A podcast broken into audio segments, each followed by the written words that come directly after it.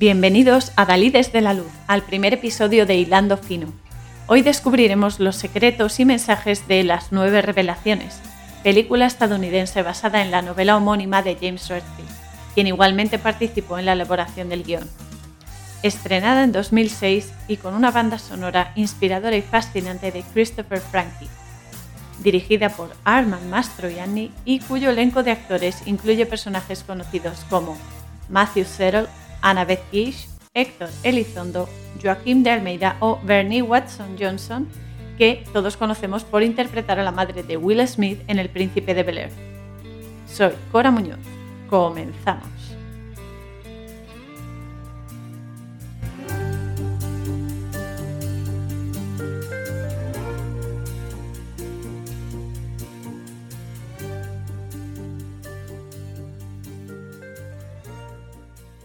Bien, de entrada hay que aclarar que existen diversas formas de interpretar todo aquello que nos ocurre en la vida, desde lo más cotidiano y rutinario hasta lo más, eh, lo más especial, lo más grandioso y espectacular que nos pueda suceder.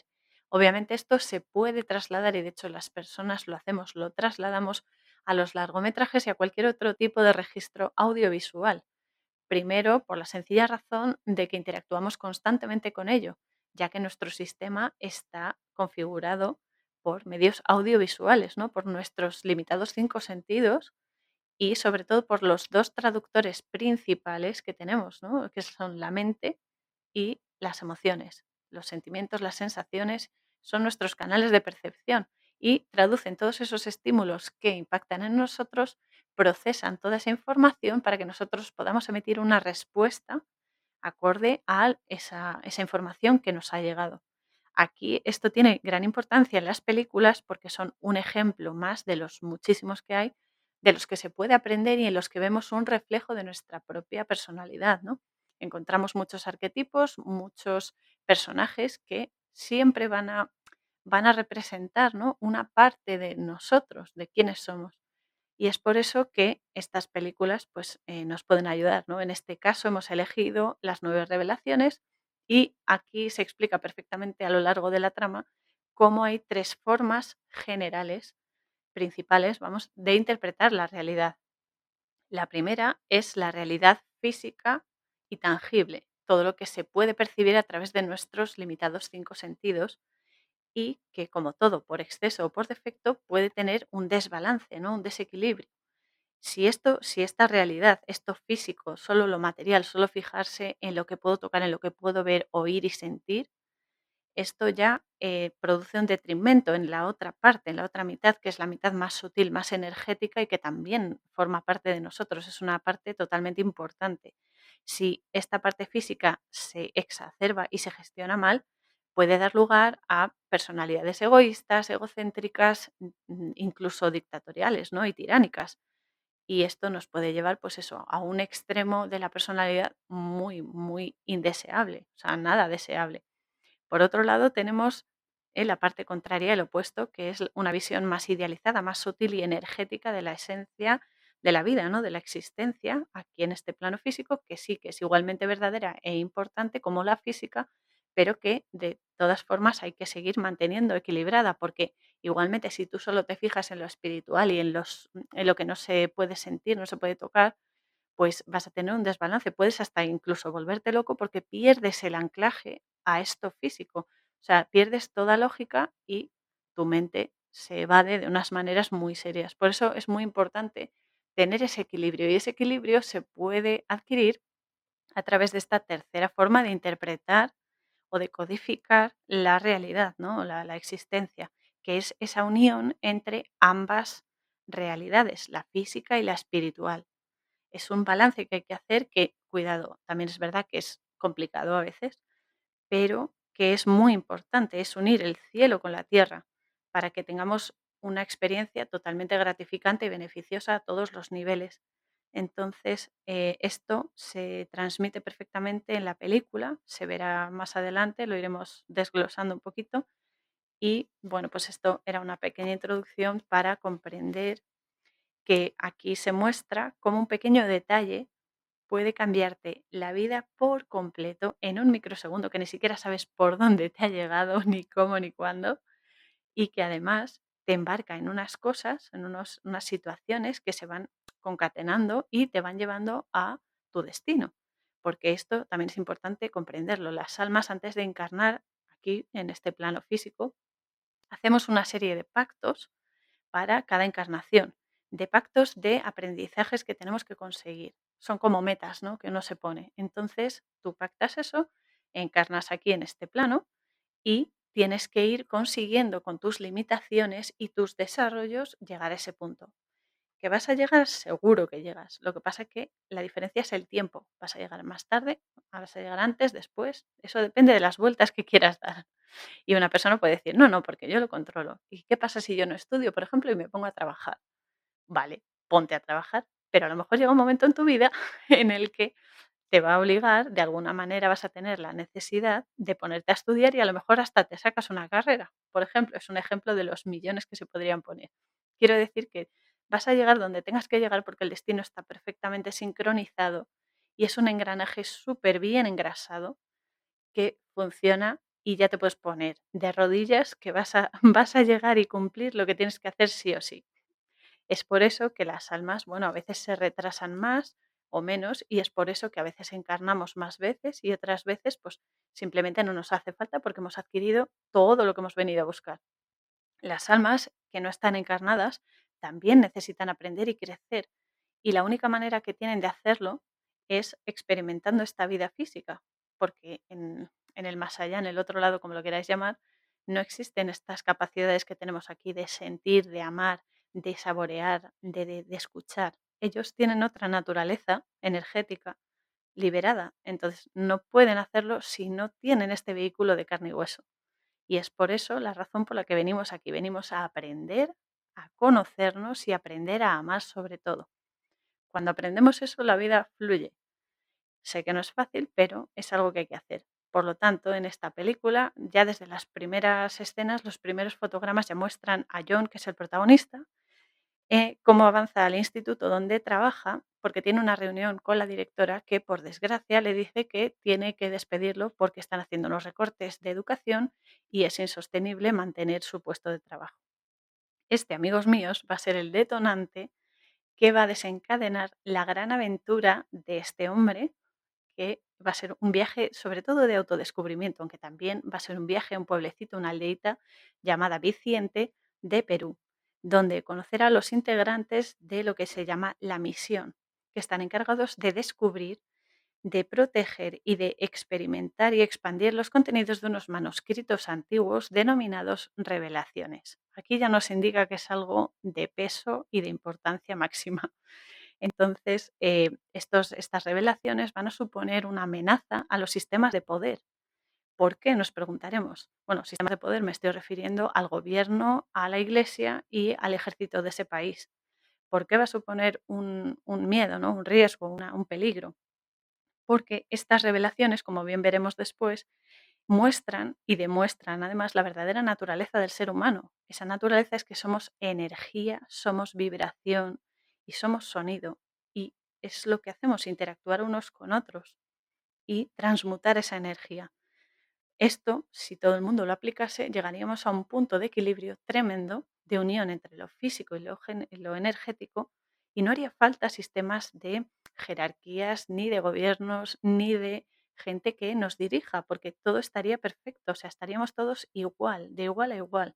No habría confrontamientos, no habría guerras, no habría peleas por el dinero, ni por el poder, ni por la comida, ni por nada. Por eso en la película se demuestra que es un gran peligro y que los que realmente tienen miedo son los sistemas de poder, porque ven que si la gente lo lleva a cabo, se les acaba el chollo. Y esto, esto tiene tela. Entonces, bueno, siguiendo con la película, eh, esto es una de las, de las claves que hay que tener en cuenta porque eh, los mensajes que da esta película realmente son fulminantes. Todo esto tiene también mucho que ver con las relaciones y las interacciones entre los diferentes personajes, ¿no? Y los roles que representan. Porque vuelvo a repetir que todo lo que vemos, oímos, sentimos, todo lo que nos rodea procede de parámetros y arquetipos y, bueno, cosas en las que nos podemos reflejar. De hecho, necesitamos ese reflejo, esa, esa contrapartida, ese punto de vista para poder mejorar. porque si no, si no hiciese falta, pues seríamos todos iguales, ¿no? Entonces, bueno, vamos a hacer un pequeño repaso sobre los personajes principales de, de la película, porque aquí entra un poco la psicología de cada uno y cómo aquí explica cómo podemos reflejarnos y cómo cada personaje es una pequeña parte de nosotros, que esto a medida que uno se va dando cuenta y va experimentando un poco cada película y, y más allá de la trama general, se da cuenta de estas cosas. Y como no podía ser de otra manera, vamos a empezar por el protagonista que es John. John, eh, obviamente, es un aprendiz espiritual. Es, eh, representa el despertar de la conciencia y la humildad. ¿Por qué digo esto? Porque em, es una persona que no valora lo espiritual, no, no tiene, la verdad es que no tiene presencia de su parte espiritual o la tiene muy poco desarrollada. Entonces eso hace que sea un poco asertivo y un poco un poco, no sé, como, como una persona que, que te supera, ¿no? Que viene hacia ti y te, y te, te absorbe. Es por eso que tiene que aprender y despertar. Eh, también representa el reencuentro con uno mismo al trascender todo aquello que limita su expansión, es decir, todos esos, mm, esos filtros que, que se ha puesto, ¿no? De cómo debe ser su vida, de su trabajo, etcétera. Porque se ha basado obviamente en lo físico, pero se ha olvidado de ver más allá. Por eso yo siempre apuesto por ir más allá, porque aquí solo sabemos, yo creo que incluso menos de la mitad de lo que existe.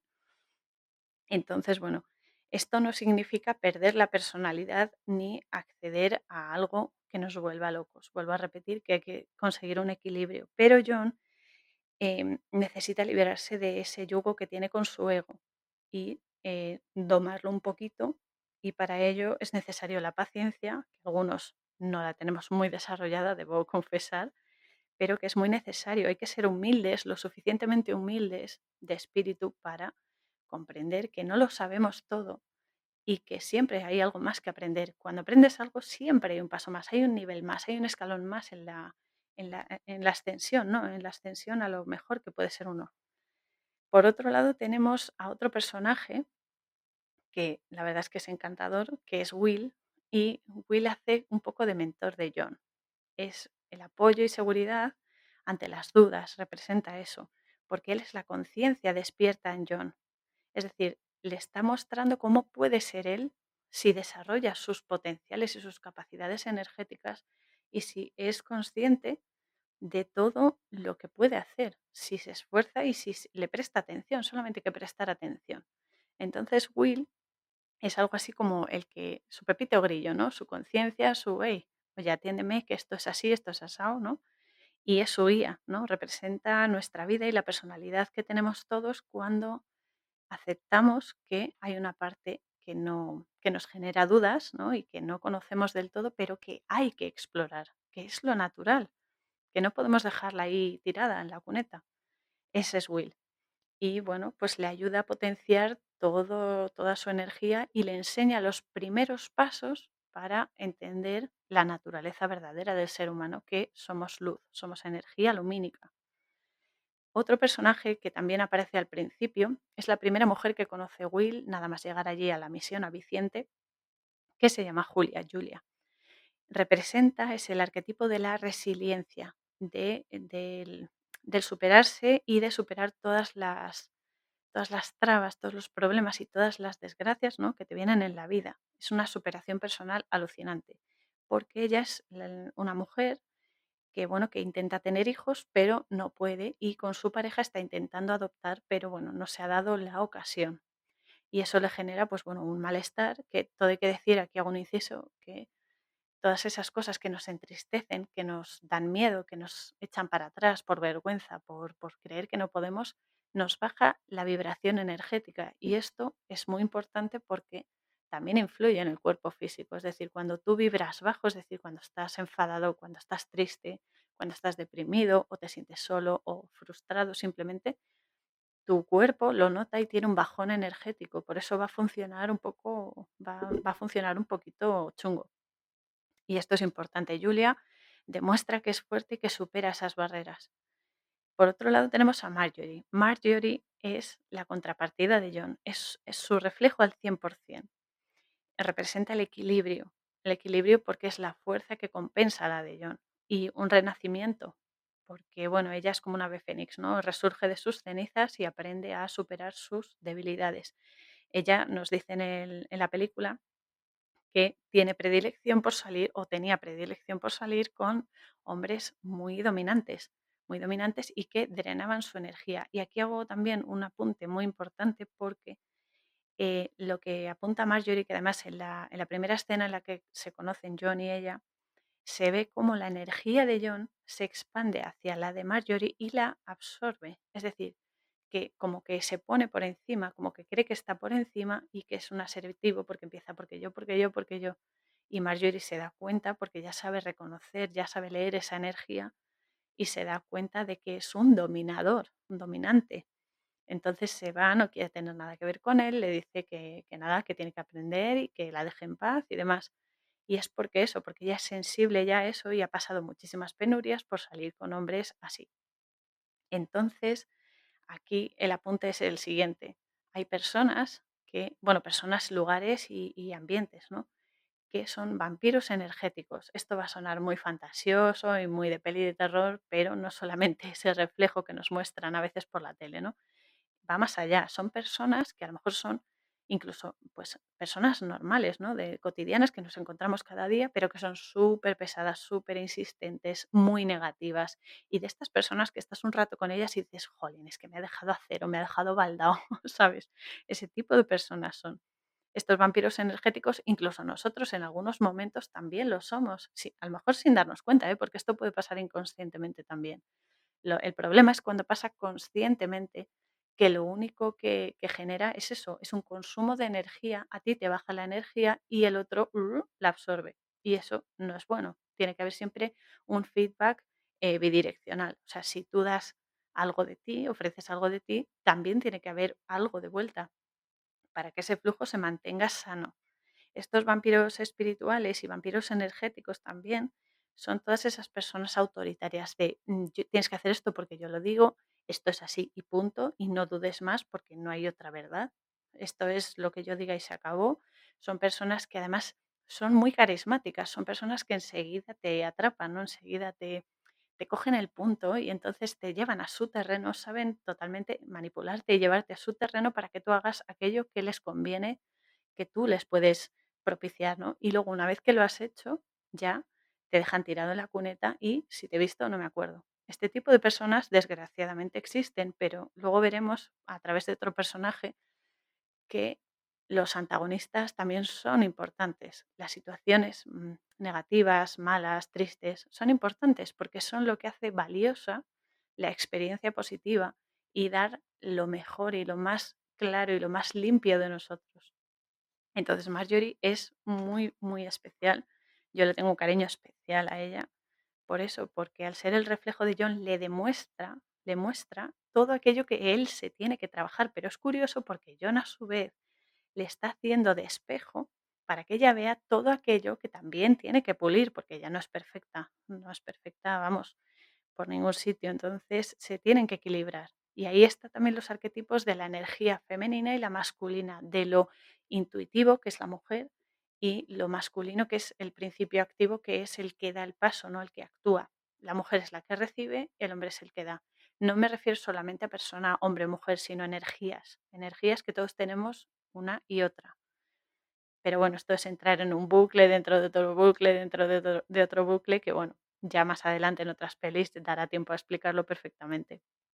Entonces, ellos son una dinámica perfecta entre el cuerpo y el alma, entre lo más sutil y lo más físico, lo más tangible, ¿no?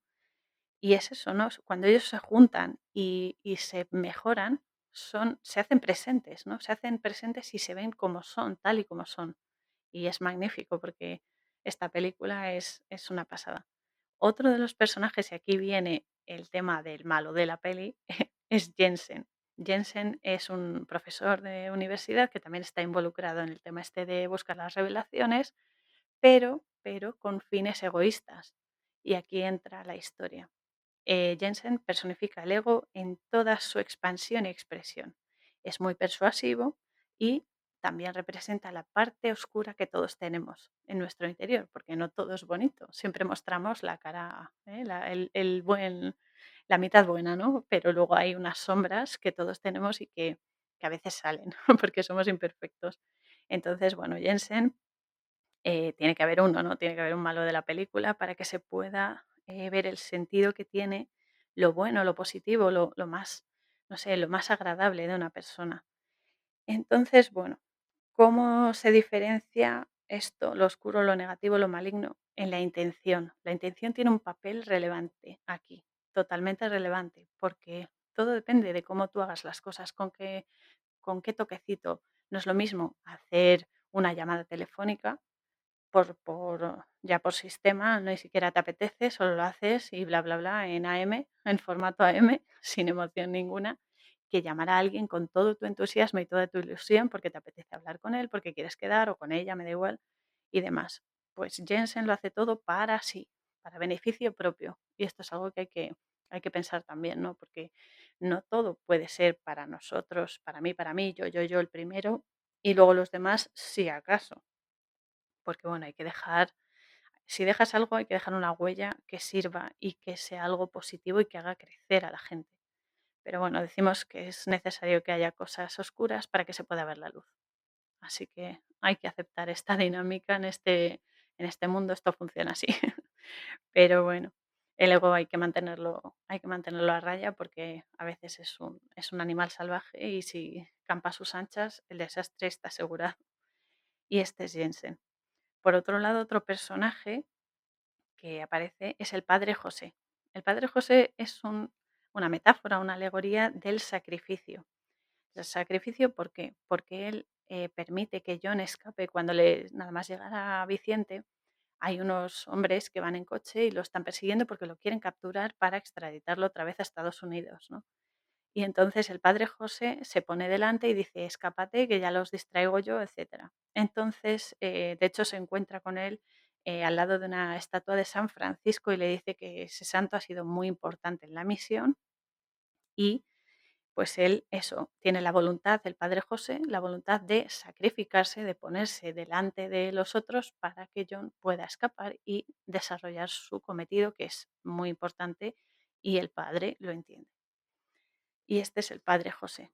Luego tenemos al padre Sánchez, que es otro, otro religioso que tiene un perfil de guardián, de guardián en el sentido de estar vigilante, de que de sostener al grupo, de que no se vengan abajo, porque siempre cuando uno tiene delante algo, una prueba importante, siempre le van a venir, esto en la vida de todos nos pasa además, que le van a venir justo las cosas que más debilidad le producen, porque son pruebas, entonces tú tienes que, que comprobarte y ver cómo reaccionas a ello.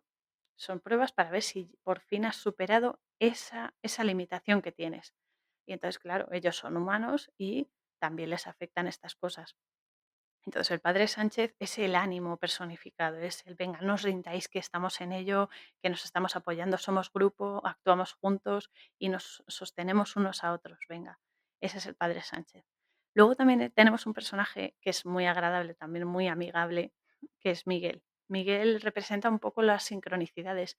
No es que lo represente, sino que las sabe identificar y a Will, sobre todo, le dice, mira, esto es una sincronización, esto es una señal que tenía que pasar para que tú llegues al siguiente paso que debes dar. Entonces, Miguel es eso, el encargado de ayudar a John a comprender que todas las consecuencias que se den en su camino son sincronicidades, son pasos y señales que se van dando para que él llegue a su destino y lo desarrolle, que todo tiene una razón de ser y que no es fruto del azar. Hay una frase muy buena que dice, bueno, que decía Albert Einstein, que es que Dios no juega a los dados, es decir, que todo ya está predispuesto. Tú tienes cierto baremo de opciones dentro de unos límites para que tú juegues a hacerlo por este lado, hacerlo por esta vía, por esta otra. Pero tú vas a llegar a tu punto de, de, meta final y en esta existencia. Luego seguirás avanzando y seguirás reencarnando o no, seguirás avanzando por ahí, por el otro lado y demás. Y luego, por último, quería destacar a otros dos personajes que son el cardenal Sebastián y el general Rodríguez. Eh, respectivamente, el cardenal Sebastián eh, representa el control y el general Rodríguez, que es el, militar, el jefe militar, representa la imposición. Em, ¿Por qué? Porque ellos también son una metáfora, ¿no? De la resistencia al cambio y el miedo que da cambiar, ¿no? A todos nos da miedo cambiar cuando tenemos una incertidumbre muy grande de decir, madre mía, ¿y si hago esto y se va todo al traste? Por cierto, al traste hay que irse mucho, ¿eh? Hay que hacer mucha música y sonar muy bien. Pero bueno, también representan el poder, ¿no? El poder eh, impuesto, que ahí está lo malo. Todos tenemos poder, pero hay que saber gestionarlo. Entonces, bueno, estos dos personajes son el afán de control y la tiranía ante los demás. Es decir, yo estoy por encima y yo os mando y vosotros me servís a mis fines y a mis cosas y se acabó. Entonces, bueno, ellos temen ese cambio que suponen las nueve revelaciones y ya no solo las nueve revelaciones y que este grupo de la misión lo lleve a cabo y experimente, traduzca y lo compruebe, sino que se expanda al resto de la población, porque claro, cuantas más personas desarrollen sus capacidades potenciales latentes y aumenten su aura, su nivel de vibración y su energía, menos hace falta, ya lo decíamos antes, menos hace falta un sistema de jerárquico, ¿no? de, de, de, de poder, ¿no? De, de decir yo soy el que manda y vosotros los que hacen las cosas. Entonces, bueno, eso es eh, lo que representan ellos dos, el cardenal y el general. He considerado estos nueve personajes, bueno, diez, personajes importantes, porque la psicología de, que tiene cada uno, tanto en pelis, en series, como esto importante también en los sueños. Los sueños son mensajes súper relevantes, súper relevantes porque es, es, el lenguaje del alma. O sea, el alma se comunica, bueno, y los espíritus también, ¿no? El subconsciente, el inconsciente son los filtros por los que nosotros entendemos esos mensajes. Yo soy partidaria de eso, de hacer lecturas oníricas porque desde hace muchísimos años he descubierto que me han dado claves específicas para poder avanzar en mi vida y también avisos de cosas que se iban a producir luego en vigilia. Esto es así y yo lo he comprobado, por eso lo cuento, no es ninguna milonga. Entonces es importante. Y todos nosotros nos podemos reflejar en esos, en esos, esos roles, ¿no? Que siempre en algún momento de la vida pues los, los desarrollamos. Hay un par de apuntes más que quiero hacer antes de ver las nueve revelaciones una por una, enunciarlas, que es que el lugar de donde se desarrolla toda la historia, en Viciente, este pueblecito de Perú, y las ruinas donde tiene lugar el, último descubrimiento, representan el santuario del alma. ¿Qué es el santuario del alma? Es nuestro interior, es el lugar al que accedemos cuando necesitamos paz interior, ¿no? Esa expresión que se suele decir tanto cuando no comprendemos algo, cuando nos sentimos, pues es un poco de bajón, interiorizar las cosas, ¿no? Observarse. Es decir, gestionar un poco tus pensamientos, tus emociones para saber cómo estoy haciendo esto, por qué me pasa esto. Decimos siempre, ¿por qué? Más bien sería un para qué. Si tú analizas, vale, esta situación no me gusta, ¿por qué ha llegado a mí esta situación? ¿Qué me quiere enseñar? Ese para qué es el que me quiere enseñar. Y eso solo lo puedes gestionar y lo puedes solucionar a través de un cambio de pensamiento o una, una amplitud de ese pensamiento, mente abierta, o a través de tus emociones, gestionarlas en el sentido de mirarlo con buenos ojos, ¿no? Tener otro punto de vista y no rigidez. Hay que ser flexible, hay que saber, pues eso, capear un poco el temporal. Y este es el santuario del alma, nuestro interior, ese sitio donde encontramos todas las respuestas y que nadie nos puede dar excepto nuestra alma, que es la comunicación con lo más elevado que tenemos. Está en nuestro interior. Ahora vamos a, vamos a comentar un poquito las nueve revelaciones, que en realidad son la enseñanza espiritual que todos venimos a aprender. Es algo general, luego cada uno especifica en su, en su campo, ¿no? Pero bueno, a través de ellas se aprende y se desarrolla nuestra naturaleza verdadera, que es energética. Somos luz y hay que brillar. Y hay que sonar bonito. Cuanto más vibres y más brilles, mejor suenas, mejor resonancia tienes con todo y con todos, mejor equilibrio. Bueno, vamos a empezar. La primera enuncia que se necesita una masa crítica de personas para despertar la conciencia. Esto quiere decir para despertar ese lado espiritual que es lo natural. Ya no es que sea más importante, es que es lo natural. Y es la base de nuestra existencia, porque un cuerpo sin alma, sin espíritu, es nada, cenizas, barro y cenizas al final. Entonces es necesario para, para avanzar, para crecer y hacerla consciente, ya no solo la conciencia, sino que sea consciente de su existencia. Entonces, ¿esto cómo se consigue? Pues a través de lo que decimos, ¿no? Observarse a uno mismo y eh, ser consciente de las coincidencias y las sincronicidades que se van dando en la vida y que parecen una tontería al principio, ¿no? Pero cuando le prestas un poco de atención, de repente es como, anda, pues es que esto me, fíjate, esto ha sido la consecuencia de esto, y fíjate esto, ahora me lleva, anda, pues por fin he llegado a mi destino, tal. Esto es.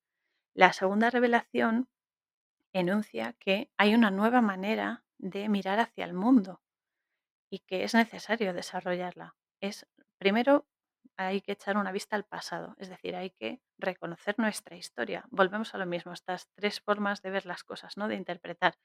Hay que verlo de una forma literal, es decir, ser conscientes de todo lo que ha sucedido en el pasado y que son la consecuencia de lo que somos hoy. Pero también hay que verlo desde un punto de vista personal. Es decir, ¿qué es lo que ha pasado estos años de atrás en mi vida? ¿Cómo he llegado yo a ser lo que soy ahora? Y dar gracias por todo ese aprendizaje que, aunque nos parezca bueno o malo, ha sido un fruto de superación, de superación absoluta además. De hecho, y esto va a sonar un poco rimbombante y un poco, un poco malo, pero las peores situaciones son las que más aprendizaje y más duro te enseña. Es la mejor información que uno puede obtener. No es la más agradable, pero sí es la más concienzuda. Entonces, bueno, esta nueva forma de mirar el mundo hay que verla primero reconociendo todo lo del pasado para poder ser presente. Hay que decir que el pasado, el presente y el futuro no es, el tiempo no es lineal, es cíclico. Y ambas, o sea, las tres, las tres, em, en los tres estados, ¿no? Los tres tiempos se solapan, se solapan y son a la vez. Lo que pasa que nosotros aquí lo percibimos como algo lineal. Pero, por ejemplo, en, en este momento es presente, pero dentro de un segundo ya va a ser pasado y así sucesivamente. Entonces, el cambio es lo único constante y hay que ser conscientes de todo esto para poder gestionarnos mejor y ser de mayor utilidad y de mayor bien para todos. La tercera revelación eh, enuncia que hay un universo de energía dinámica. Esto suena muy a física, ¿no? muy a mecánica cuántica y demás, y es que lo es, porque hay que aprender a conectarse con la energía que somos no somos solamente una cara bonita o más feos, más guapos, más gordos, más delgados, sino que tenemos una serie de capacidades y de rasgos de personalidad que son los que indican a la gente cómo somos. Es decir, tú puedes ir con una sonrisa muy bonita a alguien y luego pensar por dentro, ah, este tío no me cae bien, mira qué pesado, tengo que saludarle por, por necesidad y punto pelota, ¿no? Entonces hay que ser coherentes con lo que somos por dentro y lo que expresamos por fuera. Además es que han dicho, y esto es verdad, que por muchas fachadas que tú pongas y por mucha hipocresía que pueda tener alguien, tu energía ya te presenta antes de que tú abras la boca. Y esto es verdad, o sea, la energía no miente, y es así. Por eso hay que hacer caso de esas intuiciones, de esas sensaciones, cuando vas a un sitio, cuando conoces a alguien, cuando te vas, cuando sales, lo que sea. Esas intuiciones hay que hacerles caso, que a veces dices, ah, sí es que me he equivocado. Vale, te has equivocado bien, pero por lo menos lo has tenido en cuenta es importante. Entonces, eso es lo que dice la tercera revelación, que este universo es dinámico, es, es un ciclo, es, un, es un, un, engranaje de energía que va y viene, que va y viene, que tiene que mantenerse funcionando. En el momento que se pare es que ya no hay vida. Y es, es lo que hay que aprender, que es un proceso dinámico y que todos repercutimos en todos. O sea, tus acciones van a tener una resonancia y un impacto en los demás y ese impacto a la vez te va, te va a dar a ti la vida es un boomerang. Entonces, según tú lances y con la intención que lo lances, te va a volver. Además, las cosas vuelven con eh, unos gastos de envío, como se suele decir. Bueno, la cuarta revelación, su enunciado es que hay una lucha por el poder y hay competencias por la energía humana. Esto suena así muy a empresa, ¿no? Muy, muy business, pero es cierto a macro nivel y a micro nivel, porque, por ejemplo, tú cuando estás en el trabajo, hay personas, en el trabajo como en el colegio, me da igual, en cualquier contexto, y hay personas que son muy cucas, ¿no? Y te, te engatusan y te ensalzan ahí las, las, cualidades que tienes para meterte parte de su trabajo, ¿no? Para que hagas tú el trabajo ahí de, de peón y luego ellos llevarse el mérito, por ejemplo. Pues es eso, es gastar tu tiempo y tu energía en beneficio de otros, beneficio egoísta. Y esto es lo que hay que tener en cuenta, que, no se pueden permitir estos eh, abusos de energía, porque la energía en el fondo es vida. Tu tiempo es el que tienes y este en esta existencia física se va a acabar. Luego entonces tienes que saber gestionarlo y desde luego sí ayudar al prójimo y todo lo que queráis, pero desde un punto de vista también sano para nosotros, porque si vamos a ayudar a otros en detrimento de nuestra salud y de nuestra eh, energía y de nuestra mentalidad y nuestras emociones, no compensa porque tampoco estamos ayudando al mundo. Esa es la cuarta revelación. Luego la quinta revelación dice que conectarse con la energía divina de nuestro interior es de vital importancia, porque bueno, hay que aceptar que hay una inmensidad eterna, mucho más allá de lo que ven los ojos, más allá de nuestras narices, hay un absoluto universo infinito que no, no, o sea, que ni siquiera conocemos ni la mitad. Y esto hay que tener una mente muy abierta para poder aceptarlo. Entonces, bueno, en el interior es donde encontramos esas respuestas, paso a paso. Esto no, no se, Roma no se conquistó en un día, ¿no? Pero es así. Entonces somos energía y somos luz, somos vibración y sonido. Y eso es, eh, somos el avatar del alma. En el fondo, el cuerpo humano, el cuerpo físico, es un vehículo para el alma. Y es entonces cuando, cuando somos conscientes de ello, podemos conectar con ella. Es decir, eh, hacer caso a todo lo sutil. No digo, repito, no digo que haya que obviar lo físico, sino compaginarlo y combinarlo con lo espiritual. Y además es que esto es importante porque el nivel de, energía va a influir en nuestra salud, porque el organismo se mueve a través de energía, es un, la energía mental, la energía física, el deporte, por ejemplo. Entonces todos los conflictos, disgustos y, y esto y discusiones, por ejemplo, que puedas tener, van a influir y te van a bajar la, la energía que tienes, te van a bajar el estado de ánimo y te van a cansar más. Incluso sin hacer deporte, una discusión fuerte te deja cao. Por eso hay que evitar esas cosas, ser consciente de esas cosas y transformar esa energía. Es decir, cuando alguien vaya a discutir contigo, en vez de liar la parda, en vez de saltar ahí a gritos y exaltarte, excitarte con ello, relajarte, respira hondo y decir, vale, bien, mira, tú quieres discutir, quieres eh, ganar energía, inconscientemente a lo mejor, pero no voy a permitir esto porque ni te viene bien a ti ni me viene bien a mí. Por ejemplo, es una forma de abordarlo, ¿no? Cada uno tiene que luego ver sus, sus artimañas, ¿no? sus, sus eh, experiencias también. Entonces, bueno, hay un momento en la película también en que John y sus amigos están conectados a la fuente, con mayúscula, y en la que ni los rebeldes ni los eh, soldados pueden verlos ni acercarse a ellos ni tocarlos, porque están en una vibración tan alta, se les ve tanta luz en el aura, que eh, no les ven. Esto no quiere decir que físicamente no te vean. Bueno, hay gente que está muy evolucionada espiritualmente y es verdad que puede hacerse desaparecer o bilocarse, etcétera, ¿no? Pero bueno, es una metáfora. Esto quiere decir que cuando tú vibras alto, las eh, negatividades, todas las cosas tristes, toda la gente que te enfada, no tiene poder sobre ti.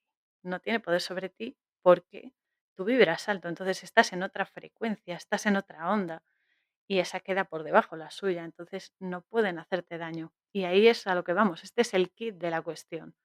Cuando uno vibra alto, cuando uno es feliz, cuando uno a pesar de las, de las vicisitudes de la vida que te vienen, y porque siempre va a haber problemas, cuando uno a pesar de eso capea el temporal y dice, bueno, vamos a salir de esto, me voy a esforzar para que esto salga adelante y voy a ser positivo, voy a ver el lado bueno de lo malo, porque hasta lo malo tiene el lado bueno, es cuando vibras alto. Y entonces toda la gente, todas las situaciones, todos los lugares que te pueden hacer daño, que te hacían daño, te daban miedo anteriormente, se disipan. Y es que es como si no existieras para ellos, porque no, es como si tuvieses una barrera, un escudo que no pueden traspasar.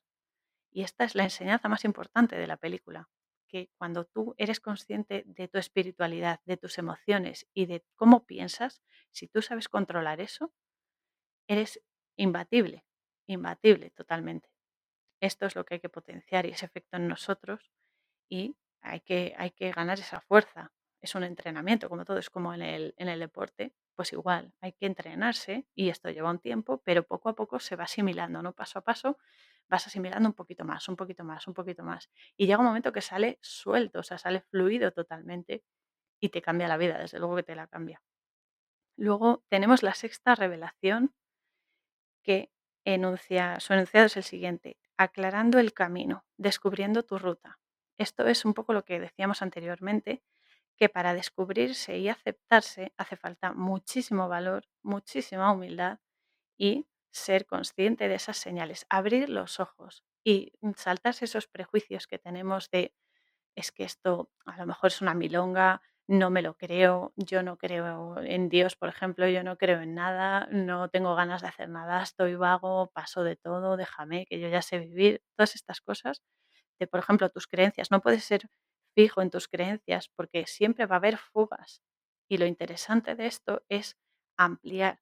Por ejemplo, yo puedo ser cristiana, pero yo acepto muchísimas cosas del, del hinduismo, por ejemplo, de los nativos norteamericanos, por ejemplo, me gustan muchísimo y siempre se puede combinar porque en el fondo todos estamos hablando de lo mismo, estamos hablando de la vida energética, de lo espiritual, de lo elevado, de la fuerza vital. Lo que pasa que lo denominamos con diferentes eh, sustantivos, con diferentes conceptos, pero al final estamos hablando todos de lo mismo, de lo mismo de diferentes maneras y esto es muy especial porque a lo mejor te gusta, es como un plato, ¿no? Tú vas a un restaurante y tienes todo es comida, pero a ti te gusta más un plato de, yo qué sé, de carne, por ejemplo, un filete con patatas, y a otra persona pues le gusta una ensalada con, yo qué sé, con nueces. Entonces esto al final es comida, o sea, eso no cambia, es comida, pero puesta, dispuesta de diferente manera o visible de diferente manera. Y esto es lo que la gente a veces que, que nos cuesta aceptarlo, ¿no? A todos pero hay que hacerlo, hay que esforzarse un poquito, porque si todos somos conscientes de esto, la vida va a fluir muchísimo más y va a ser mejor para todos, porque va a haber un entendimiento muchísimo mejor, siempre respetando las particularidades de cada uno. Esto no significa que seamos todos como robots, todos iguales, vestidos iguales, con la misma religión, con los mismos em, pensamientos, no. Cada uno es diferente y eso es lo bueno, que cada uno tiene una energía diferente, pero todos estamos conectados y todos colaboramos para llegar juntos a un fin, ¿sabes? A, un destino, a una, a una realidad mejor, más, más elevada, más luminosa, más llena de, de, de bien. A eso es a lo que tenemos que llegar y solo podemos llegar juntos. Cada uno aporta su granito de arena de un color, de otro, me da igual. Pero con sus particularidades, todos hablamos de lo mismo y todos estamos conectados, todos somos uno. Y al ser todos uno, siempre va a haber, eh, va a haber contacto. Por eso todo lo que tú haces repercute y resuena en todas partes. Por ejemplo, la frase esta que decían en Gladiator, que todo lo que haces resuena en la eternidad. Es decir, todo tiene consecuencias y todo tiene un precio. Esto es algo que también hay que tener en cuenta que siempre va a haber un precio que pagar. Por ejemplo, si tú quieres eh, ver una película, vas a pagar el precio de ese tiempo viendo la película que no vas a poder escribir o leer porque estás viendo la película. Siempre va a haber un, un intercambio. Si tú haces una cosa, va a haber un detrimento en otra cosa que a lo mejor no puedes hacer en ese momento porque no, a menos que te sepas eh, Bill o Carr, no vas a poder hacer cosas simultáneamente. Entonces, eso hay que tenerlo en cuenta. Y luego la séptima revelación dice que conociendo tu misión personal, consi- la consigues eh, al haberte limpiado de todos esos eh, prejuicios, de todas esas limitaciones que te han podido afectar y de todas esas energías que te, te aumentaban la, la incertidumbre, el miedo, el odio. Cuando tú te has limpiado, empiezas a ver el poder que tienen las intuiciones y las señales que van apareciendo en tu camino, que además se van sucediendo cada vez más y más y cada vez más frecuentemente. Y eso es sobre todo los sueños y las intuiciones. Los sueños son el paradigma de lo realmente eh, ilustrativo, porque es muy sutil, pero son lenguajes de lo más elevado. Y cuando uno aprende a decodificarlo, porque en el fondo somos metáforas, todos somos metáforas, y somos una energía que vibra, y hay que saber, hay que aprender a leernos, ¿no? Hay que aprender a, a descifrarnos. Por eso es una aventura. Vivir es una aventura y morir ya ni te cuento. Eso es una aventura mayor.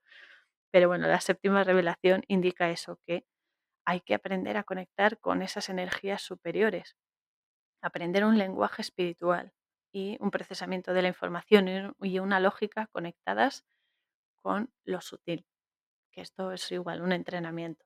Luego tenemos la octava revelación que habla de una ética interpersonal, es decir, animar a otros. Cuando uno por fin empieza su camino espiritual y empieza a crecer y empieza a darse cuenta de esto, a darse cuenta de lo otro y a unir piezas, porque en el fondo esto es como un puzzle, cada uno tenemos un, un set de piezas, no tenemos todas, porque hay que colaborar.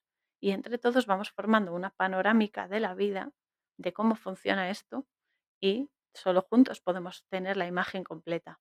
Y es eso, hay que, hay que unir la lógica y lo físico con aquello sutil para poder ver el puzzle completo. Esa es la octava revelación que dice que cuando tú tienes esa, esa conciencia activada de lo que es eh, lo etéreo y lo representas en tus acciones, en tus actos, en toda tu, tu personalidad, puedes animar a otros a que también lo hagan, porque es contagioso. O sea, por ejemplo, la alegría, la risa son contagiosas igual que la tristeza, la pena, la depresión, porque como estamos conectados, eso se nota. Entonces, si tú eres una persona alegre, eres una persona feliz, vas a hacer que la energía de otros se eleve y se aumente. Inconscientemente, a lo mejor no te das cuenta en ese momento, pero esa persona va a empezar a sentirse bien y va a querer verte más y va a querer estar más contigo porque en el fondo haces que se sienta bien y haces que quiera estar más feliz. Y esa, esa es la la esencia de todo esto de ayudarnos unos a otros, de sanarnos entre todos. Esa es la historia. Esta es la octava revelación, entonces, animar a otros a que sean lo mejor de sí mismos y a que investiguen en su interior. La novena y última, que esto es, eh, esta es la panacea, porque esta es la que, si no hubiese sido por John, el protagonista de esta película, no se hubiese manifestado o hubiese tardado muchísimo. En el fondo era lo que tenía que pasar. Solo John podía desencadenar esta magnificencia y la manifestación de esos estados superiores de conciencia, de energía y de vibración, que esa es la novena revelación, evolucionar a estados superiores. Los estados superiores, ese plano superior, es ir más allá de lo que, lo que se puede ver en, en vigilia, ¿no? Ir más allá, ir energéticamente, ascender, vibrar alto, en lo sutil, alimentar nuestro espíritu con cosas de calidad, con pensamientos de calidad, con emociones y sensaciones puras, limpias, que sean reales, verdaderas, que no sean ficticias ni hipócritas, ¿no? Y a eso se, se refiere. Cuando somos luz y vibración y frecuencia en estado máximo, no tenemos que temer nada y entonces todo lo negativo es lo que hablábamos antes, todo lo negativo desaparece. No, no tiene repercusión en nosotros porque nosotros ya no estamos en esa franja de vibración. O sea, ya no, para nosotros es como inexistente porque ya estamos en otra movida, estamos en otro nivel. Y esa es la, la historia, ¿no? Cuando cruzas al otro lado, cuando falleces aquí, tú mueres aquí, pero renaces allí.